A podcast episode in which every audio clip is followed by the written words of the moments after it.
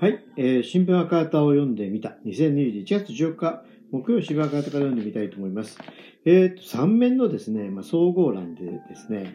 えー楽天罰金ビジネスと、規約は後付けと、出店者から巨額の違約金を転引き、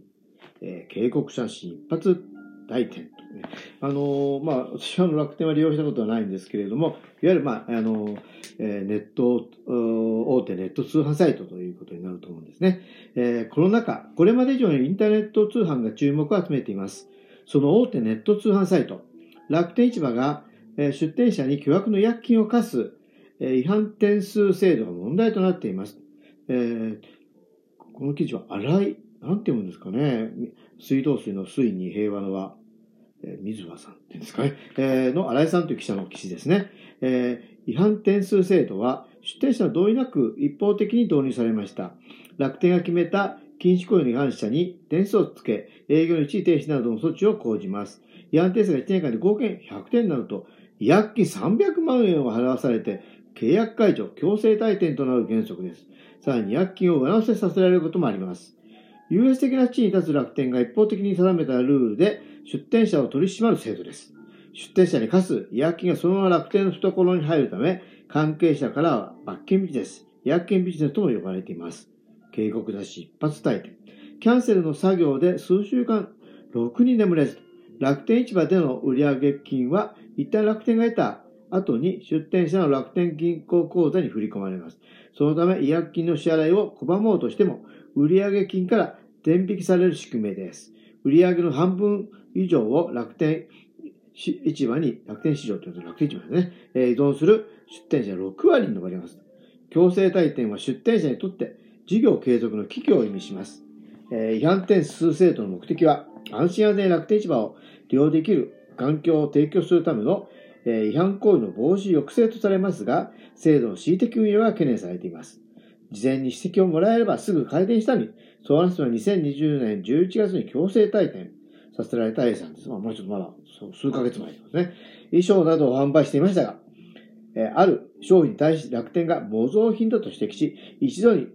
違反点数100点課されました。ちょっとひどいですね。えー11月30日楽天銀行に振り込まれるはずの売上金186万を未だに支払われていません。A さんは、えー1000種類ほどの商品を扱っている中でたまたま一種の商店が指摘されたと話します。楽天市場の出店料は1年間のプランで23万4000円から120万。結構諸場代がしますね。さらにシステム利用料の費用が加わります。えー当初乗り気ではなかった A さんに楽天社員は、オタクなら絶対伸びるからと強く勧誘しました。あ A さんは規約違反には気をつけていました。楽天社員はたびたび相談し、一発退店書はない。事前に警告するという回答を得てしました。にもかかわらず11月に突然、楽天から連絡が来ます。記念の累積違反点数は違反レベル V。V ってのはこれは、じゃあ5かな？えー V、V、V ですよね。100点にと到達いたしましたので、誠に遺憾ながら、契約の解除を決定いたしました。説明を求めた店を畳む指示が一方的に届くだけで、すでに購入予約入ってた500件の注文先に急いでキャンセルの電話、従業員に今日入るかという不安や作業に追われ、数週間はろくに眠れませんでした。A さんはより多くの商品を登録できるプランの契約を約1ヶ月前に結び、高い出店料を支払ったばかりでした。楽天の言うことに忠実さが一生懸命やってきやってきました。楽天のシステムエラーはよくあるのに、出店はたった1回のミスでも許されるのでしょうかと嘆きます。優越的地位を利用、あ乱用ですね、ごめんなさい。出店者の弁明聞かず、過失がなくとも徴収。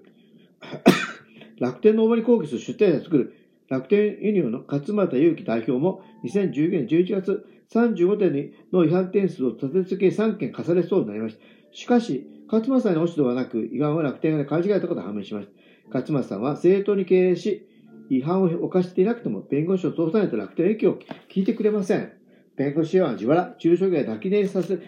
せざるを得ない、得ません。A さんと勝俣さんの事例について、本市の問い合わせに楽天は、個別の事案について回答を控えさせていただきますと、えー回答。楽天医療の顧問を、えー務める、えー川上、あ、ちょっとなんて言いましたこれ資料の死に、えー人間の人とかね、川上弁護士は、出店者の弁明を深く、濃い貸しがない場合にも違約金を取ることは問題です。制度を導入した当時、え規約にはその根拠条文がありませんでした。出店者に不利益な取引条件を勝手に設定し、後付けで規約を整えることは独占禁止法の優越的地位の乱用にあたり違法ですと指摘しますという記事ですね。まあ、楽、ね、あの、私もさっき初めに言った楽天は、あの、使ったことはなくて、まあね、アマゾンはありますけど、まあアマゾンも本を買ったり、えー、たまに、えー、パソコン関係のサプライというかね、そういうのを買ったりするだけで、このね、やっぱりまあ、ネットショッピング、うん、まあ、こうね、楽天からすればね、まあ、一応場所を貸して、場所を貸すだけじゃなくて、お金もそこを通じて入ってきて、自分のところとりあえず一旦プールされるみたいなね、システムで。で、あの、違反したって言ってね、かあの、違約金300万っていう形でね、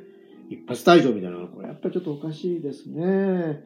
うん、まあね、だからまあ、毎日毎日いろんな CM もね、やっていますけれども、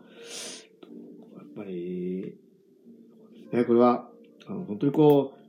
えー、利用する側もね、もちろんですし、これ出店者側も本当にね、チェックしていく仕組みをちゃんと作っていくというかね、そういうのを世論として盛り上げていく必要があるなというふうにこの記事を読んで思いました。ということでお聞きいただきありがとうございます。